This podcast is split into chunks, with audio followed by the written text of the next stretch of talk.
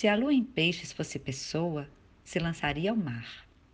Não pensaria duas vezes, tal o seu oposto signo. Tamanha irresistibilidade. Palavra inventada e parente do incontrolável. E ao retornar, assim como a maré e tendo corpo, afundaria os pés na areia fria. Não aquela do cartão postal. Não seria areia feita de puro sal e microcaco de concha colorida.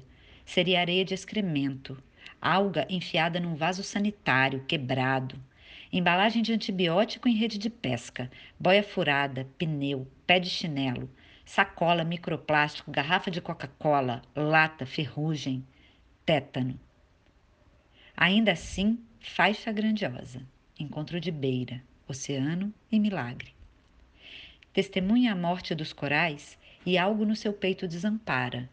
Então, mutável, se busca e ampara numa inteligência feita de sombras, luzes, amores e estrelas.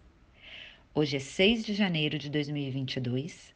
Esse horóscopo foi feito pela Faituza Tirzá, minha bruxa favorita, e eu sou Luciana Patrícia de Moraes, pessoa lua em peixes.